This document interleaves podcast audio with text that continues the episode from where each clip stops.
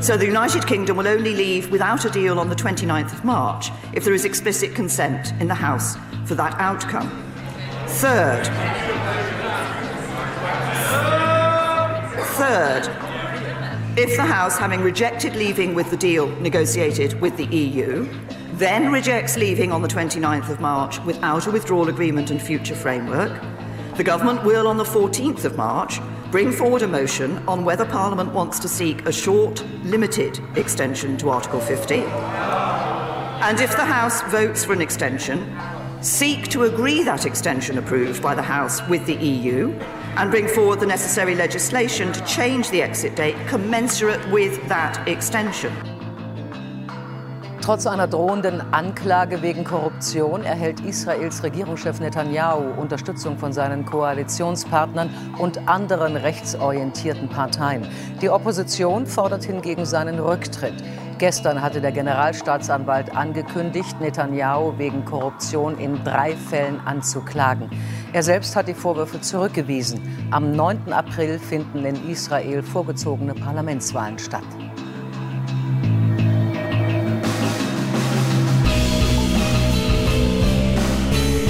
Und damit herzlich willkommen zur Episode 83 vom Jungen Politischen Podcast zusammen mit Simon. Einen wunderschönen guten Tag und zusammen mit Roman. Hi. Und wir sprechen heute mal wieder über den Brexit, aber ich meine, wir sind uns ja wohl alle einig, es gibt wohl kein relevanteres politisches Ereignis aktuell in Europa als den Brexit. Von daher ist das, denke ich, durchaus ja. angebracht, dass wir das irgendwie in letzter Zeit gefühlt alle fünf Folgen drüber reden. Ja, ich habe jetzt auch mal die junge politische Podcast-Statistik rausgezogen und mit dieser Folge werden wir fünfmal über den Brexit gesprochen haben. und es wird nicht das letzte Mal gewesen sein. Ich denke, auch da sind wir uns sicher, wenn man sich anschaut, dass ja noch gar nicht klar ist, was überhaupt passieren wird. Also das wird nicht das letzte Mal sein, aber es ist wieder ein berechtigter Zeitpunkt, denn jetzt hat A, die Labour-Partei in Großbritannien sich endlich zu einem zweiten Referendum bekannt und B, Theresa May nun die Möglichkeit dem Parlament angeboten, in ähm, naher Zukunft über eine Verschiebung des Brexits abzustimmen. Das sind zwei relevante Faktoren, die wir heute diskutieren werden. Außerdem sprechen wir über Israel und insbesondere über Netanyahu. Ja, genau. Äh, dem werden jetzt nämlich äh, Korruptionsvorwürfe an den Kopf geworfen. Also er wird jetzt angeklagt und ähm, das ist relativ interessant, weil im April nächsten Monat, glaube ich schon, wird in Israel ja. gewählt genau. eine neue äh, Knessel heißt, glaube ich, das Parlament. Knesset oder, oder so, ich, ich Knesset, schon, ja. genau, da war ein T, kein L. Äh, Knesset. Und äh, dementsprechend ist das ganz interessant, weil das den Wahlkampf beeinflusst und dem nehmen wir uns einfach mal an und gucken ja. an, äh, uns an, was denn da gerade so passiert. Aber erstes Thema ist der Brexit und was da in dieser Woche passiert ist, das habe ich in einem kleinen, aber feinen Beitrag zusammengefasst. Der Brexit begleitet die politische Öffentlichkeit und damit auch unseren Podcast schon eine lange Zeit. Da der aktuelle Austrittstermin Großbritanniens aus der Europäischen Union schon am Ende dieses Monats liegt und die Zeit bis zu eben jenem 29. März immer schneller verrinnt, beginnen sich die Gemüter im politischen London immer stärker zu erregen. Dies kann man an den Ereignissen der letzten Tage wunderbar beobachten. So schloss sich die Labour-Partei zu Beginn dieser Woche nach langer Zeit voller Unentschlossenheit der Forderung nach einem zweiten Referendum an. Am Donnerstag hat dann Premierministerin Theresa May dem britischen Unterhaus eine Drei-Stufen-Strategie vorgelegt, die das Vorgehen des Vereinigten Königreichs gegenüber der EU in Bezug auf den Brexit festlegen soll. Mays Antrag wurde angenommen. Die Strategie sieht vor, dass in knapp zwei Wochen im Unterhaus noch einmal über eine leicht modifizierte Version von Mays ursprünglichen Brexit-Deal abgestimmt wird. Falls dieser keine Mehrheit finden sollte, wird die britische Regierung das Unterhaus fragen, ob die Abgeordneten einen ungeregelten Austritt, also ein No-Deal-Szenario, akzeptieren. Falls das Unterhaus dazu nicht bereit wäre, würde May die EU bitten, den Austrittstermin auf etwa Mitte Juni zu verschieben. Neben Mays Drei-Stufen-Strategieantrag gab es am Donnerstag auch noch Vorschläge aus der Opposition. So legte beispielsweise Labour dem Parlament einen eigenen Austrittsdeal vor und die schottischen Nationalisten brachten einen Antrag ein, nach dem ein No-Deal-Szenario auf jeden Fall ausgeschlossen werden sollte. Beide Anträge wurden abgelehnt.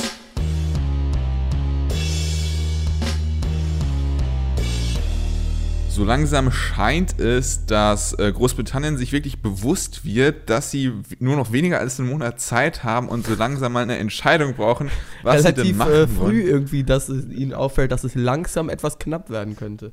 Ja, genau, aber das, das, keine Ahnung, das ist ja so ein typisches menschliches Prokrastinier-Ding, dass man einfach immer Ja. alles so spät wie möglich. Äh, so einfach ist es wahrscheinlich auch nicht. Ich denke mal, Theresa May, die hatte durchaus vielleicht ähm, eine Strategie dahinter, dass sie, ich meine, am Anfang gesagt hat, im Dezember wird abgestimmt, im Januar, dann wurde es auf Januar verlegt, dann auf äh, Februar und jetzt sind wir bei März angekommen. Also da steckt durchaus politische Strategie Ja. hinter. Ich glaube, sie möchte ihren Brexit-Deal forcen.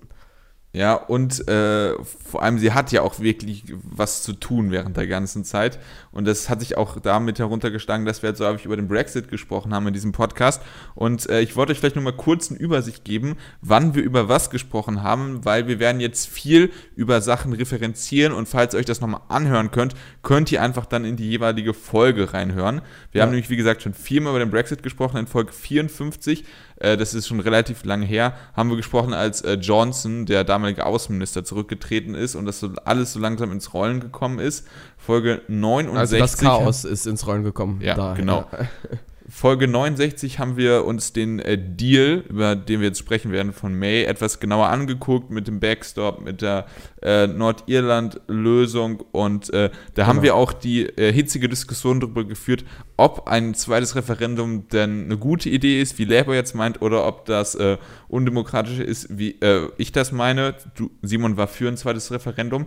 Ja. Episode 73 haben wir über das Misstrauensvotum von May in der Tory-Fraktion gesprochen und ähm, ja, haben dann da allgemein was über die Person Theresa May gesprochen. Das war witzigerweise in derselben Woche, in der äh, Annegret Kamm-Kammer neuer CDU-Vorsitzende geworden ist. Und in Folge 77 haben wir dann darüber gesprochen, dass der Deal in dem Unterhaus gescheitert ist. Also Genau. da könnt ihr dann dementsprechend immer reinhören und ich denke, wir fangen einfach mal sofort an, ne? Alles klar, ich denke, ich habe ja vorhin in der Einleitung schon die zwei relevanten Punkte angesprochen, warum wir jetzt heute nochmal drüber sprechen. Und zwar einmal, dass Labour für das zweite Referendum jetzt ist und dass äh, Theresa May die Möglichkeit angeboten hat, irgendwann, falls alles scheitern sollte, den Deal weiter nach hinten zu verschieben. Und äh, deshalb würde ich mal sagen, fangen wir mit Labour an. Und Roman hat es ja vorhin schon erzählt, wir hatten die Diskussion schon, inwiefern ein zweites Referendum sinnvoll ist, wo ich bis heute nicht verstehe, wie Roman der Auffassung sein kann, dass das undemokratisch wäre. Aber diese äh, ja, Diskussion, die ich klar gewonnen habe, könnt ihr euch dann ja nochmal anhören. Die Frage ist, Okay, knallharte, aber falsche Unterstellung, okay. Ja, aber gut, ich meine, also ich kann ja nochmal jetzt kurz meine Sicht darlegen, warum ich denke, dass Labour jetzt endlich die richtige Entscheidung getroffen hat. Ich muss nämlich sagen, ich war in den letzten Monaten richtig enttäuscht von der Labour-Partei in Großbritannien. Ich tatsächlich weil die haben, auch.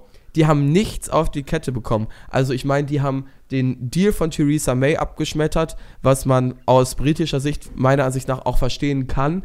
Aber trotzdem haben sie keinen Alternativvorschlag hingelegt, beziehungsweise sie haben einen Ja, Alternativvorschlag hingelegt, ja. der war, dass ähm, sie noch softeren Brexit wollen, aber es war klar, das wird keine Mehrheit haben. Von daher hat Labour die ganze Zeit ähm, ja, politische Positionen vertreten, von denen von vornherein klar war, das kann nichts werden. Und das ist, kann ja wohl nicht angehen. Und sie haben jetzt wirklich bis kurz vorm tatsächlichen Brexit, bis kurz vor der Deadline gewartet, um äh, einzusehen, dass nichts in Großbritannien eine Mehrheit bekommen wird und man deshalb keine andere Möglichkeit hat, als nochmal unter diesen neuen gegebenen Umständen das Aber- Volk zu befragen. Und deshalb würde ich sagen, sie haben endlich die richtige Entscheidung getroffen. Aber man, man muss Labour schon zugestehen, dass es jetzt nicht so war, dass irgendwie, dass in der Labour-Partei Einigkeit darüber bestand, wir wollen alle ein zweites Referendum und nur Corbyn dagegen war. Es gab da auch schon Unstimmigkeiten in der Partei. Also es war jetzt nicht Klar. so, ähm, dem, aber ich bin da in deiner Analyse. Nach der Abstimmung, also nach dem äh, ersten Brexit-Referendum, waren sowohl die ähm, Tories als auch die Labour-Partei Brexit-Parteien. Ja, genau. Ähm, und äh, ich muss das so rein strategisch, muss ich dir einfach recht geben, weil äh, die Tories haben sich fast, oder haben sich praktisch selber zerlegt. Und äh, Labour hat es nicht geschafft, die Alternative zu sein für die ja. Leute, die damit nicht zufrieden sind, was aktuell in der Brexit-Frage passiert. Und das ist dann halt äh, in diesem britischen Universum aktuell ähm, am klarsten diese zweite Referendumslösung, die ich persönlich nicht teile, aber einfach strategisch musste das Labour machen. Und das ist die ganze ja. Zeit sich nicht getraut haben und jetzt Sie hatten zu viel Schiss davor, dass ihnen an den Kopf geworfen wird, dass sie eben den Willen des Volkes missachten, was Theresa May jetzt dann natürlich auch in diesen äh, Prime Minister's Questions gemacht hat. In Großbritannien ist das ja so, dass jede Woche da sich die Premierministerin den Fragen des Parlaments stellen muss. Aber also Labour muss eine Position haben als Partei, die auch realistisch ist. Ansonsten brauchen sie keine Politik machen und das britische Unterhaus hat für nichts eine Mehrheit, weder für das zweite Referendum aktuell noch, aber das muss sich irgendwie ändern, weil wenn sie für, weder für einen Deal noch für keinen Deal eine Mehrheit haben, ist das eben die letzte Alternative. Und ich finde auch, es ist gerechtfertigt ähm, unter den neuen Umständen, kein Mensch, der für Leave oder für Remain gestimmt hat, konnte wissen, was das bedeutet. Also ja, okay, Remain jetzt jetzt, konnte man. Hör, hör damit mal auf, jetzt fängst du die Diskussion wieder an, weil sonst äh, ja, ich, gut, aber, muss ich da einfach wieder reinfunken. Also was Simon halt, Simons Hauptargument, warum man ein zweites Referendum braucht, war halt immer, dass äh, die, dass es aktuell andere Umstände sind, die man nicht absehen konnte und man deswegen noch ein zweites Mal drüber abstimmen muss, korrekt? Ja, so ungefähr. Das Volk ja. über etwas abgestimmt hat, das, äh, von dem sie, von dem das nicht eingetreten ist. Also die Leute, die Leave gestimmt haben, haben in ganz vielen Fällen komplett anderes Leave gemeint, als das, was uns jetzt bevorsteht, was nämlich entweder No Deal wäre oder ein Deal, den sie vorher auch überhaupt nicht kannten. Also so kann man ja nicht ernsthaft erfahren, was das Volk in Großbritannien möchte. Ja, also wie gesagt, sehe ich halt anders, weil das Volk hat tatsächlich gesprochen, da bin ich auf Seite von Theresa May. Äh, es gab eine klare, verbindliche äh, Entscheidung, es gab äh, freie Wahlen und im Wahlkampf um, dieses, äh, um diese Abstimmung gab es viele dumme Fakten, dumme Leute, die dumme Sachen gesagt haben, äh, vor allem auf der äh, Leave-Seite. Aber das, das ist wäre ja gar nicht allerdings die Aufgabe der Remainer gewesen, dass sie da einfach äh, nüchtern rangehen und sagen, jo, wenn wir das machen, dann äh, müssen wir damit rechnen und das konnte man zu 100% vorhersehen, dass die Europäische Union nicht alles akzeptiert, was wir wollen. Aber diese Backstop-Lösung, die kann kein Voter vor zwei Jahren vorhergesehen haben. Wir müssen bedenken, dass äh, die halt, wie gesagt, nicht alles machen, was äh, wir wollen und dann gucken, was ist so realistisch als Kompromiss und dass das dann nicht ist, dass wir rausgehen, aber alle wirtschaftlichen Vorteile behalten. Das war klar, das konnte Ja, das habe ich auch nie behauptet. Und dementsprechend ist das äh, eine Wahl gewesen, wo man das alles äh, in dem ungefähren großen Stab, Maßstab, dass es sehr negative wirtschaftliche Folgen haben konnte, vorhersehen konnte und dementsprechend aber es geht ja gar nicht um wirtschaftliche eine astreine Wahl gewesen, in der der Wahlkampf äh, auf einer Seite vor allem sehr unsauber war. Allerdings wäre ein zweites Referendum jetzt Der Streitpunkt ist ja vor allem der Backstop und über äh, den konnte keiner in Großbritannien vorhersehen. Diese Backstop-Lösung, dass man dann eine neue Grenze ziehen müsste. Dieser Deal, der ja jetzt getroffen wurde, wie soll den irgendeiner in Großbritannien zwei Jahre vorher vorgesehen haben? Ja, also das im Detail nicht, aber sie haben halt nicht gesagt, im Detail, generell jeden, nicht. Wir wollen auf jeden Fall raus. Wir wollen auf jeden Fall raus und äh, die Leute, die am lautesten beim Raus waren, waren halt Johnsons und Co's und dass es dann so ungefähr Richtung Johnsons geht, konnte man sich vorstellen und was aktuell ist, ist sogar noch die etwas gemäßigtere Johnson-Version. Dementsprechend würde ich sagen, dass die Leaf-Leute, die es unterschätzt haben, sogar noch Glück äh, gehabt haben. Dementsprechend sehe ich die Argumentation da gar nicht. Ja, ich sehe deinen Punkt nicht, weil die Leute, die für Leaf sind, können ja wieder für Leaf stimmen. Ja, also es ist ja gar wer, kein Problem. Aber wer, wer, wer in aller Welt erlaubt es dir jetzt zu entscheiden, wenn wir wirklich ein zweites Referendum hätten, dass dieses zweite Referendum mehr aussagt als das erste. Weil das zweite Referendum die aktuelle politische Lage tatsächlich wiedergeben kann und das erste Referendum die politische Lage nicht mal im Ansatz wiedergespiegelt hat. Doch, das hättest du in dem ungefähren großen Maßstab vorhersehen Nein. können. Dementsprechend ist das undemokratisch. Aber wir wollen die Diskussion jetzt nicht mehr aufmachen. Ich weiß nicht, willst du noch irgendwie ein Schlusswort sagen? Nein, alles gut. Äh, ich meine, okay. es Gut. ist ja klar geworden. Dann, dann, dann schließen wir das jetzt nochmal und äh, wollen uns, ähm, also über Labour haben wir gesprochen und dann wollen wir jetzt mal über die Strategie von Theresa May ähm, Theresa May hat ja ihre äh, Drei-Stufen-Strategie vorgestellt und äh, das ist ja eigentlich auch das Hauptthema, über das wir sprechen wollten, äh, was nicht zu ja. 100% geklappt hat, weil wir die Referendumsdiskussion wieder aufgemacht haben. Ich fand, das ähm, war, äh, waren beides Themen, über die wir sprechen wollten. Okay. Ja, äh, die Strategie besagt, dass äh, jetzt erstmal in ungefähr zwei Wochen nochmal über praktisch über quasi über Mays Brexit-Deal äh, abgestimmt wird. Da gibt es so ein paar Änderungen, die ja, glaube ich, auch noch nicht mit der Europäischen Union äh, abgesprochen sind, ne? Ja, also ähm, es, es ist jetzt noch nicht bekannt, glaube ich, genau, worüber am Ende dann da abgestimmt wird, weil eben die EU-Verhandlungsposition ja noch immer ist, dass man keine neuen Verhandlungen tätigen ja. möchte und der Deal, so wie er jetzt ist, steht. Ja, okay. Aber ich kann mir halt vorstellen, wenn es wirklich nur so marginale Änderungen sind und jetzt nicht die ganze Nordirland-Frage umgeschrieben haben, dass, äh, dass dann vielleicht die EU sich da auch irgendwie breit äh, äh, stellt oder äh, dann auch äh, einfach sagt, ja, okay, mit den paar Änderungen nehmen wir es auch an. Ähm, ich glaube aber nicht, aber, also dass Theresa May es schaffen wird, ein so ähm, ja, neuen Deal auszuhandeln, dass sie tatsächlich die Mehrheit im Parlament ja, überzeugen das kann. denke ich auch nicht. Also ich würde war das ausschließen, Konditionalsatz. Ja, ja, man kann, denke ich, ausschließen, dass ähm, der Deal von Theresa May an, äh, angenommen wird am Ende. Ja, also, was heißt ausschließen, aber ich denke, es ist relativ unwahrscheinlich. Ausschließen kannst du nichts im Leben.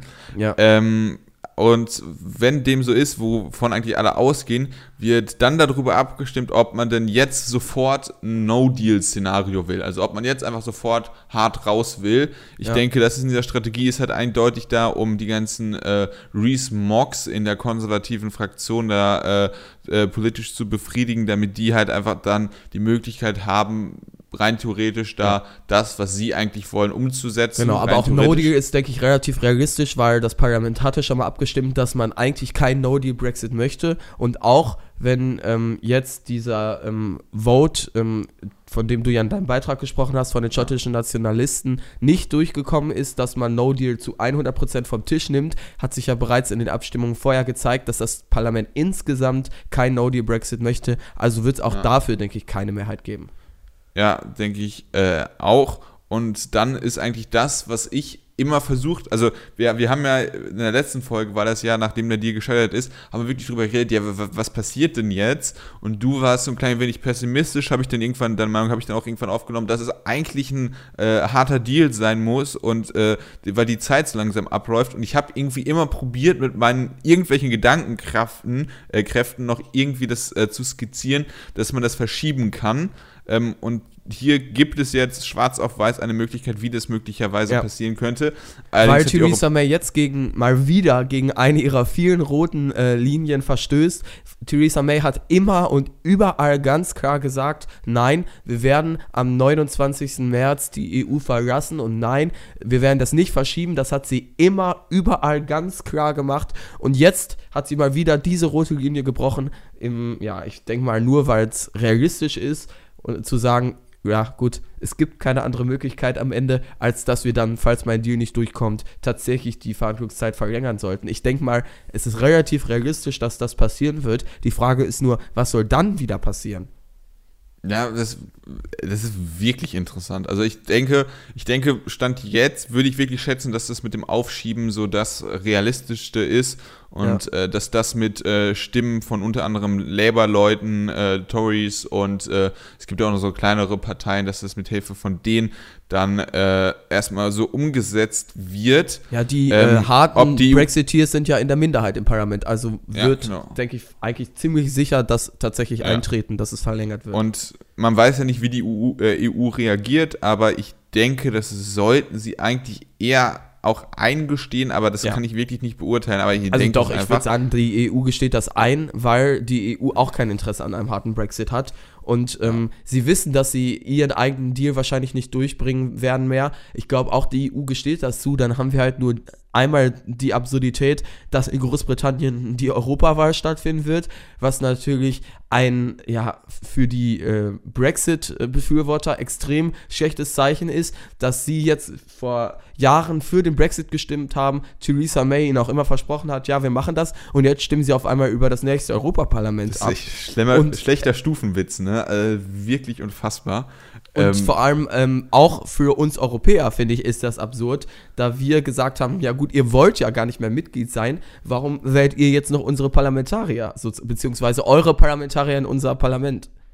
Aber das kann ich mir tatsächlich vorstellen, dass man das irgendwie, ich weiß nicht konkret wie, weil ich nicht so ganz into äh, EU-Gesetz bin, aber äh, ich kann mir vorstellen, dass es dann irgendwie, man sagt, äh, das, ist, das ist eine Möglichkeit ist, ja, die EU sagt, wir stimmen der Verlängerung zu, allerdings äh, nehmt ihr an der EU-Wahl äh, nicht mehr teil. Kann Aber ich, ich glaube, das würde das der Europäische Gerichtshof unter keinen Umständen zulassen, weil sie sind ja de facto EU-Mitgliedsland. Es wird auch vielleicht, wenn man über eine zweite Abstimmung spricht, die Möglichkeit geben, dass sie tatsächlich EU-Mitgliedsland bleiben. Du kannst doch EU-Bürger nicht ihr Recht äh, wegnehmen, Ach, für auch. das Europäische Parlament zu stimmen. Also das halte ich für vollkommen unrealistisch. Ich denke, es ist relativ klar, dass sie dann tatsächlich ja, abstimmen werden. Man muss gucken, inwieweit ähm, die äh, Briten rein rechtlich, äh, diese Diskussion hatten wir, glaube ich, auch mal aufgemacht, ohne eine richtige Antwort zu geben, weil wir aber keine Juristen sind. Müsst, man müsste aber wissen, inwieweit juristisch die, äh, die, äh, die, äh, die, die, die ähm, Engländer in der Lage sind, einseitig den Rücktrittswunsch Rücktrittswunsch äh, zurückzunehmen, wenn diese Frist verlängert wird. Weil soweit ich das irgendwie so als Laie verstanden habe, ging das nur bis zu dem bis zu zwei Tage, nachdem sie den Rücktrittswunsch abgegeben haben. Und es wäre dann halt besagter 29. März. Ähm, muss man halt gucken, aber okay, du hast eigentlich schon einen fairer Punkt. Ich habe ich hab jetzt nicht genau verstanden, was du gemeint hast. Ja, also es gab ja, der, EU, äh, der Europäische Gerichtshof hat ja geurteilt, dass die Briten äh, bis zum 29. März äh, den Brexit noch einseitig zurücknehmen können. Ohne jeden Grund einfach sagen, nee, wir wollen doch nicht und bleiben dringend. Das ja. war ein Urteil, da hatten wir auch mal drüber gesprochen. Ja. Und ich weiß nicht, inwieweit das juristisch auch noch gilt, wenn man sich in so einer Verlängerungsfrist gilt. Gut, ich äh, denke äh, mal, also ich würde jetzt mal annehmen, dass dort dann relativ ähnliche Konditionen handeln, weil ja nichts anderes passiert, als dass so eine Verlängerung eintritt. Also ich denke mal, wir werden dann tatsächlich vor dieser absurden äh, Situation stehen, dass dort für das Europaparlament gestimmt wird. Und die Frage, die sich mir äh, dann in dem Zuge auch stellt, ist, ob das vielleicht, naja, aber ob das, also, weil, was willst du dann machen? Selbst wenn die jetzt in diese Verlängerungsperiode ähm, eintreten, dann stehen wir ja wieder vor den gleichen Fragen. Da muss ja wieder ein neuer Deal ausgehandelt werden. Zeigt sich die EU dann bereiter? Oder, also warum sollten sie? Äh, vielleicht noch ein Wort äh, zu, zur Verlängerung. Also ich kann mir vorstellen, dass diese Verlängerung so aussieht, dass man sagt, äh, ihr seid de facto kein Mitglied mehr, aber ihr seid ein vollberechtigter Beobachter. Verstehst du, was ich meine? Dass man sozusagen. Äh, aber auf welchem juristischen Boden äh, keine Ahnung, aber das ist irgendwie, was ich mir auch vorstellen könnte. Also aber ich glaube, das, aber das können wir erstmal abschließen. Also wenn es zu dieser Verlängerung kommt, äh, wird es wahrscheinlich eher sein, dass die, äh, dass sie da an der Wahl teilnehmen können. Aber vielleicht gibt es doch irgendwie einen Kniff, dass es doch nicht so ist. Die Frage ist, ist, was bringt diese Verlängerungsmethode? Weil, ja, das ist tatsächlich die Frage. Und da gibt sich mir dann die ähm, äh, Situation auf, dass man am Ende faktisch sagen muss, die EU wird jetzt wohl nicht wie einen komplett neuen Deal aushandeln. Das heißt, entweder geben die Hard Brexiteers endlich auf dort und es kommt zu einem ja, soften Brexit-Deal ähm, mit, mit einem Deal von Theresa äh, May ausgehandelt, der jetzt in eine aktuelle ähnliche Richtung geht wie der, der bei ihr jetzt abgelehnt wurde. Oder man muss sagen, ja gut, Leute, dann muss es halt wirklich das zweite Referendum geben, weil das britische Parlament einfach unfähig ist, ähm, das, den Vote des Erstens in die Tat umzusetzen.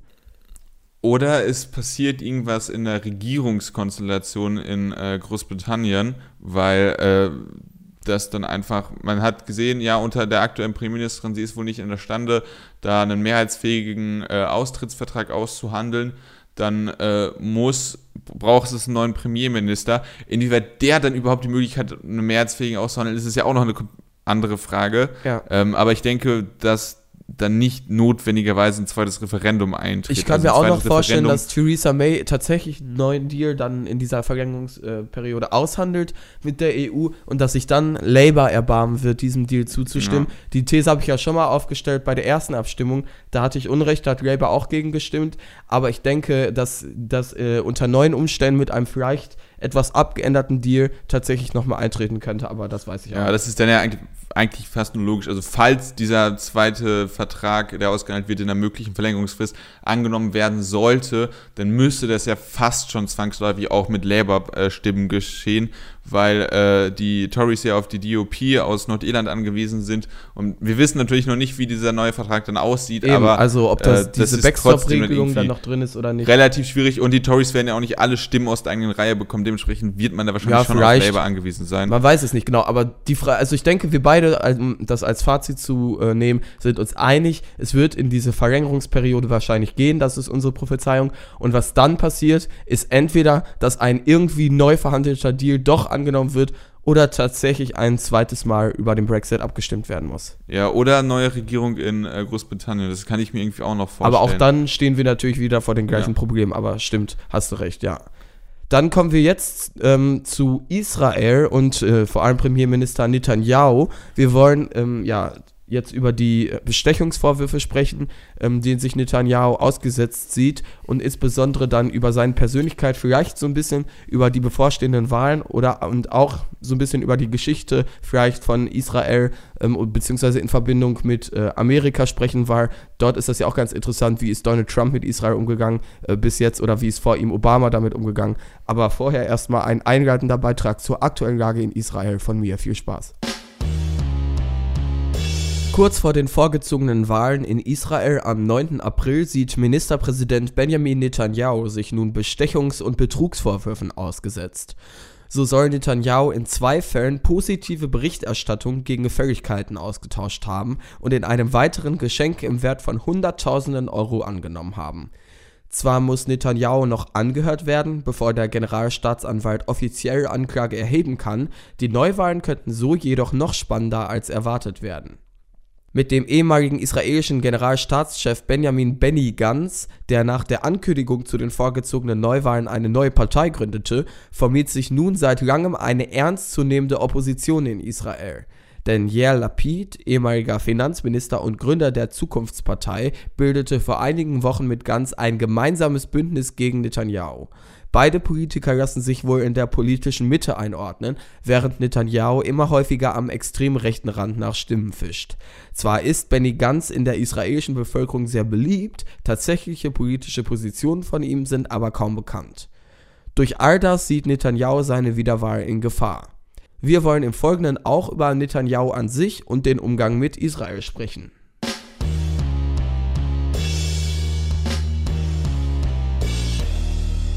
Netanyahu hat sich ja lange als und tut es immer noch als praktisch einzige Möglichkeit für Israel präsentiert und gesagt, keiner hier hat so viel Erfahrung wie ich, keiner kann die Sicherheit Israels annähernd so gut garantieren wie ich. Jetzt steht eben tatsächlich mal eine ernsthafte Opposition gegenüber, denn äh, der Benny Gantz, also dass der sicherheitspolitisch zumindest gewisse Erfahrung gesammelt hat, eben als äh, ja, Ex-Generalstaatschef, das äh, gibt ihm dann auf jeden Fall die Kredibilität, im Punkto Sicherheitspolitik ähm, tatsächlich relativ kompetent zu sein. Und das war ja immer so ein bisschen das, worüber sich Netanyahu definiert hat. Das heißt, tatsächlich diese ja, Unangefochtenheit von Netanyahu scheint tatsächlich jetzt kurz vor den Wahlen in Israel zu bröckeln.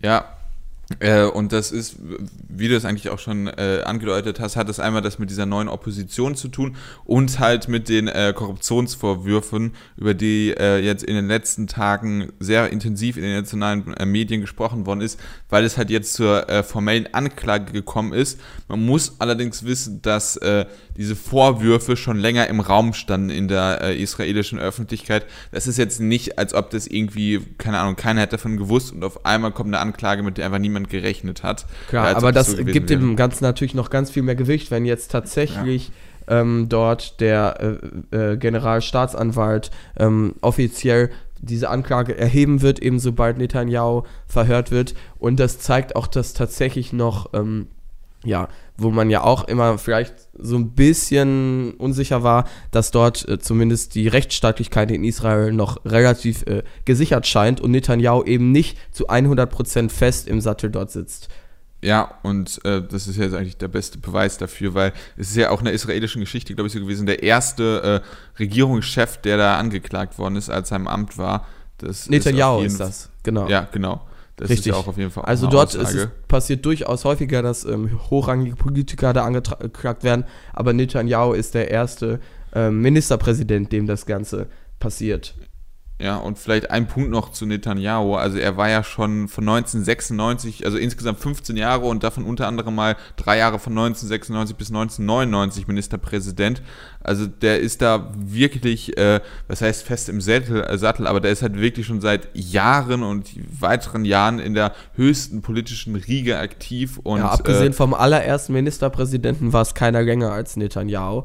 Ähm, und Netanyahu ist ja auch, finde ich, eine für uns auch ja außenpolitisch interessante Figur, weil er eine relativ klare Haltung eben hat und eine, ähm, ich sag mal so, die, wenn man das jetzt, ähm, ja, wenn man sich die Beziehung mit den USA anguckt, die ja vielleicht so die wichtigste äh, außenpolitische Beziehung war, die Israel immer hatte, da war es ja traditionell eigentlich so, dass die Demokraten die Partei waren in den USA, die eben Israel verteidigt haben und natürlich das äh, Recht Israels als ähm, eigenem handelsfähigen Staat verteidigt haben. Aber da durch Netanyahu ist eben diese Beziehung so ein bisschen ins Bröckeln gekommen und ähm, Obama wurde dann ja auch immer scharf von Netanyahu äh, kritisiert. Ich meine, allein der Iran-Deal, das war ja etwas, was Netanyahu ähm, überhaupt nicht ähm, dulden konnte, dass jetzt mit dem Iran ähm, Verträge abgestimmt werden zur Lockerung der Sanktionen dass also Netanyahu war immer ein großer Feind eben dieses Iran-Deals und somit stand Obama dann auf einmal als äh, ja fast schon äh, Feind Israels da, obwohl er eben Mitglied der Demokratischen Partei ist. Deshalb das Ganze hat sich so ein bisschen gewandelt jetzt in den USA. Jetzt haben wir auf einmal die Republikaner als die israelische Partei. Ich meine, kein ein, äh, amerikanischer Präsident hat sich in den letzten Jahren scheinbar so für Israel eingesetzt wie Donald Trump, der ja die Botschaft äh, dort verlegt hat, haben wir ja auch schon mal drüber gesprochen, der jetzt aus dem Iran Milliardendeal ausgestiegen ist, zu natürlich ähm, dem, den Freuden von Netanyahu. Donald Trump und Netanyahu stärken die Beziehung Israel und Amerika, die so ein bisschen ins Bröckeln gegangen ist. Aber inwiefern das auf einer guten Grundlage basiert und inwiefern das vor allem weltpolitisch und sicherheitspolitisch gut ist, ist schwierig, weil Donald Trump jetzt eben die USA nicht mehr als außenstehenden Vermittler darstellt, sondern eben ganz klar Position bekennt und somit finde ich die Lage eher anheizt. Ja, ähm, und vor allem, es gibt ja auch so ein paar äh, Ähnlichkeiten zwischen Trump und Netanyahu. Also Netanyahu hat jetzt bei der Anklage äh, auch von einer Hexenjagd gesprochen. Und äh, das Witch englische Hunt, genau. Ja, genau, wollte ich gerade sagen, das englische Portal Witch Hunt äh, von Donald Trump ist ja auch relativ bekannt. Also nochmal der Vollständigkeit, Netanyahu hat gesagt, die Anklage ist eine Hexenjagd von der Justiz, die hauptsächlich von äh, der Linken besetzt sei. Und ja. äh, dementsprechend äh, wehrt er sich sozusagen. Das hätte dagegen. ein 1A-Zitat von Donald Trump sein können, ja, tatsächlich. Ja, genau. Ähm, obwohl man ja schon irgendwie sagen muss, Netanyahu, ne, äh, Unschuldsvermutung erstmal, äh, aber das ist schon sehr, äh, sehr, sehr, ja, sehr dass Netanyahu ein Politiker ist, bei dem äh, Moral an zweiter Stelle steht und an erster Stelle politische ähm, Interessen, das ist, denke ich, ganz klar. Und ich Sieht finde jetzt auch ja. Sieht man ja jetzt auch daran, dass er ähm, für die Wahl jetzt ein Wahlbündnis mit einer, ähm, ich gucke mal kurz, wie die genau heißen, das ist äh, die Union of White Wing Parties, ähm, mit denen ist er ein äh, Bündnis eingegangen. Das kann man in Israel nämlich machen, dass man wirklich Parteien, äh, die sich dann über Wahlbündnisse für Wahlen zusammenschließen. Und in dieser Union of Right Wing Parties sind halt auch wirklich rechtsextreme, also Far-White-Parteien äh, äh, drin. Das, da wurde er auch von äh, sehr bekannten und äh, wichtigen äh, israelisch und beziehungsweise jüdischen Institutionen in den USA, die eigentlich immer pro-israelischer Ministerpräsident waren, wurde er äh, dafür auch kritisiert. Dementsprechend sieht man, dass er da halt auch so eine gewisse politische, opportunistische Haltung schon hat und äh, da halt eher als, als äh, Right-Wing als rechtsgerichteter Politiker da nicht verscheut, noch wirklich äh, in die Extreme damit ja, äh, zu gehen. Ja, und genau, ganz am extremen rechten Rand zu fischen, auch wie Donald Trump, der dann eben bei Charlottesville gesagt hat, beide Seiten sind schuld, also bei diesem äh, Anschlag von ähm, rechten äh, äh, beziehungsweise bei dieser Demonstration von Rechten, wo dann eine Gegendemonstrantin überfahren wurde, wo er dann sagte, ja, beide Seiten sind schuld. Ich denke mal, da erinnern sich auch noch eine, einige dran. Also es ist tatsächlich überraschend, wie groß die Parallelen zwischen den beiden sind. Obwohl man, obwohl man da eigentlich äh, die israelische Bevölkerung eigentlich ein klein wenig äh, in Schutz nehmen muss, weil die, die Situation, unter dem ein sehr rechtsautoritärer Politiker, der demokratisch gewählt ist, in, den, in Israel an die Macht gekommen ist, ist eine andere als in den USA, weil Israel ist ja wirklich immer bedroht, äh, rein geografisch sehr äh, gefährlich gelegen und hat mit äh, Iran, Saudi-Arabien und Co. wirkliche Feinde, mit denen sie in kriegsähnlichen. Zuständen stehen, gerade Iran. Äh, und das muss man da wirklich nochmal so betonen. Das ist was anderes da halt als, das in den, als die eine ja. andere Situation als in den USA, das stimmt. Das legitimiert ja. natürlich trotz allem nicht, dass man dann Netanyahu ja. wählt. Aber es macht äh, es verständlich oder nachvollziehbarer, rein deskriptiv. Ja. Deshalb kann man ja mal schauen, ähm, wir können ja so ein bisschen den Blick jetzt wagen, wie wird die Wahl dann in Israel aussehen, weil tatsächlich galt Netanyahu lange auch vor dieser Wahl als klarer Sieger. Jetzt eben in Kombination mit diesem neuen blau-weißen Bündnis, also dem Bündnis von äh, Benny Gantz, dem ehemaligen Generalstaatschef und dem ehemaligen Finanzminister äh, äh, Yair Lapid. Äh, mit diesen beiden steht eine ernsthafte Opposition gegenüber. Ich glaube zwar nicht, dass Netanyahu ähm, gestürzt wird, aber ähm, es wird immer knapper und es könnte passieren, dass eben beide Seiten keine Mehrheit im Parlament bekommen werden. Ja, also ich bin hier gerade ähm, auf der Wikipedia-Seite äh, englischsprachig mit den Polls, mit den äh, aktuellen Umfragen. Und es gibt schon zwei Umfragen, die ähm, veröffentlicht sind und die nach diesen äh, Corruption Charges steht das hier, also diesen Korruptionsanklagepunkten, äh, ja. die jetzt schon veröffentlicht sind. Und in denen sind beide die äh, blau-weiße, das ist sozusagen die Partei von äh, den beiden Politikern, die du angesprochen hast. Von, das äh, Bündnis, genau, habe ich ja gerade schon erklärt, ja. Ja, ich ver vergesse die Namen immer von, äh, von Benny Gantz und Yair Lapid. Und, genau. Ähm, und die sind aktuell in Führung. Also die haben 36 bzw. 37 Sitze in den Umfragen von 120. Was sind das Sitze oder Prozent? Das sind Sitze. 36 von 37 Sitze von 120 ähm, in, in der, im israelischen Parlament. Und Likud, die Partei von, äh, von Netanyahu. Netanyahu, die haben 29 bzw. 30. Das reicht für beide noch nicht für eine alleinige Mehrheit, aber es gibt so ein paar kleine Parteien, die mit, mit denen tendenziell eine Koalition gehen und aktuell ist die blau-weiße Partei ähm, da in Führung. Und, äh, ist das, das eine Partei? Ich glaube, es ist nur ein Parteienbündnis. Also, weil die ja. Partei von. Äh, Allianz, politische Allianz. Genau, Yair äh, Lapid äh, heißt, glaube ich, Zukunftspartei.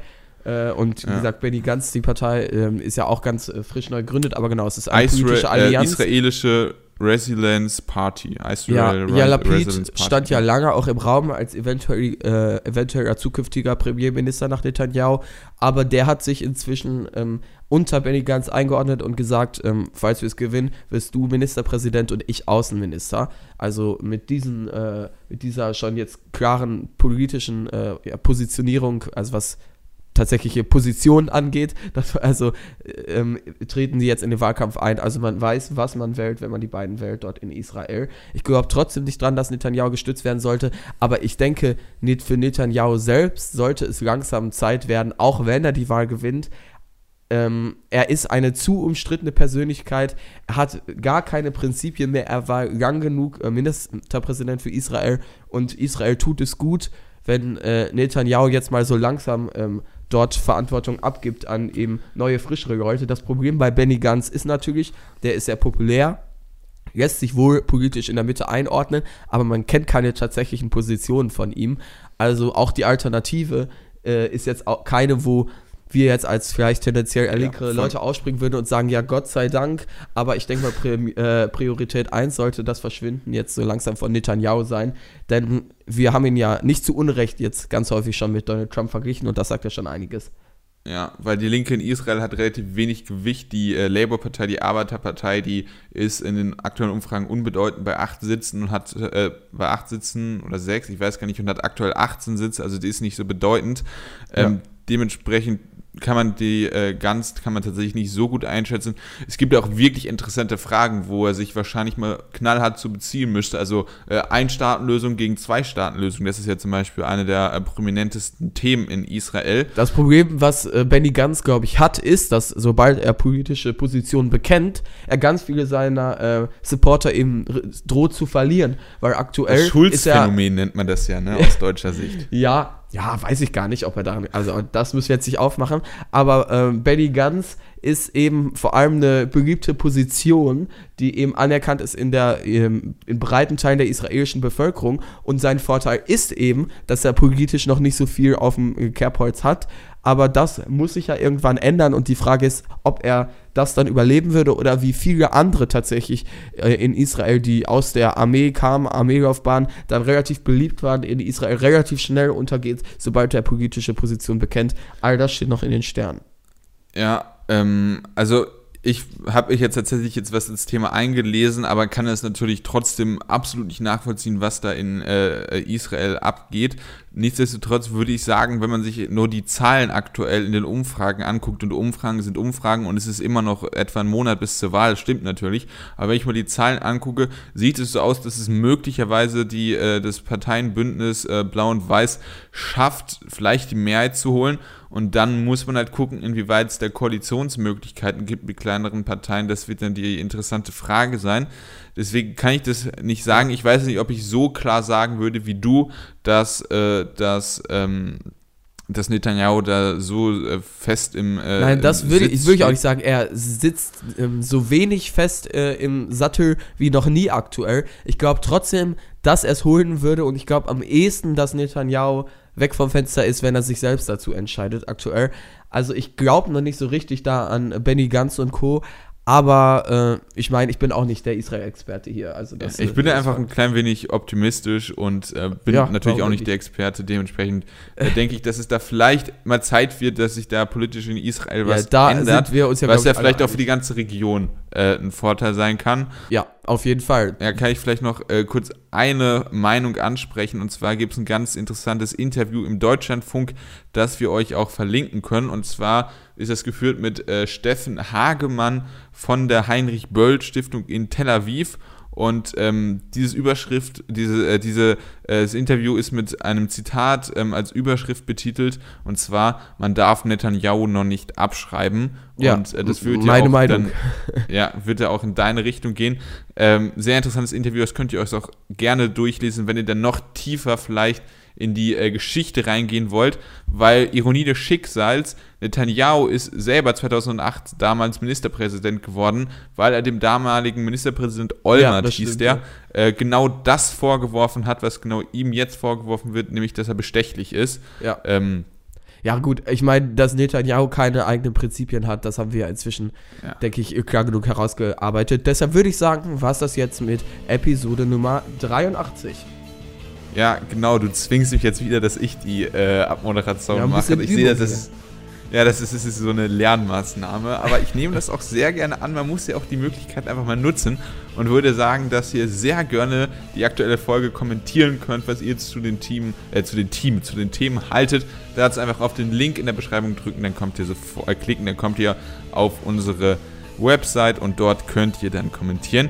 Ihr könnt uns sehr gerne in allen möglichen Podcast-Apps folgen. Wir sind eigentlich überall, außer dieser. Und ähm, ja, ihr könnt uns gerne bewerten, wo es möglich ist. Auf iTunes brauchen wir wie immer Sterne. Ähm, könnt uns sehr gerne auf Twitter folgen, wenn ihr ähm, immer die schnellsten Informationen, falls mal irgendwas mit einer Folge sein sollte, sofort bekommen wollt. Und äh, das war's dann eigentlich. Dann wünschen wir euch jetzt noch ein schönes Restwochenende und bis nächste Woche. Ciao. Ciao.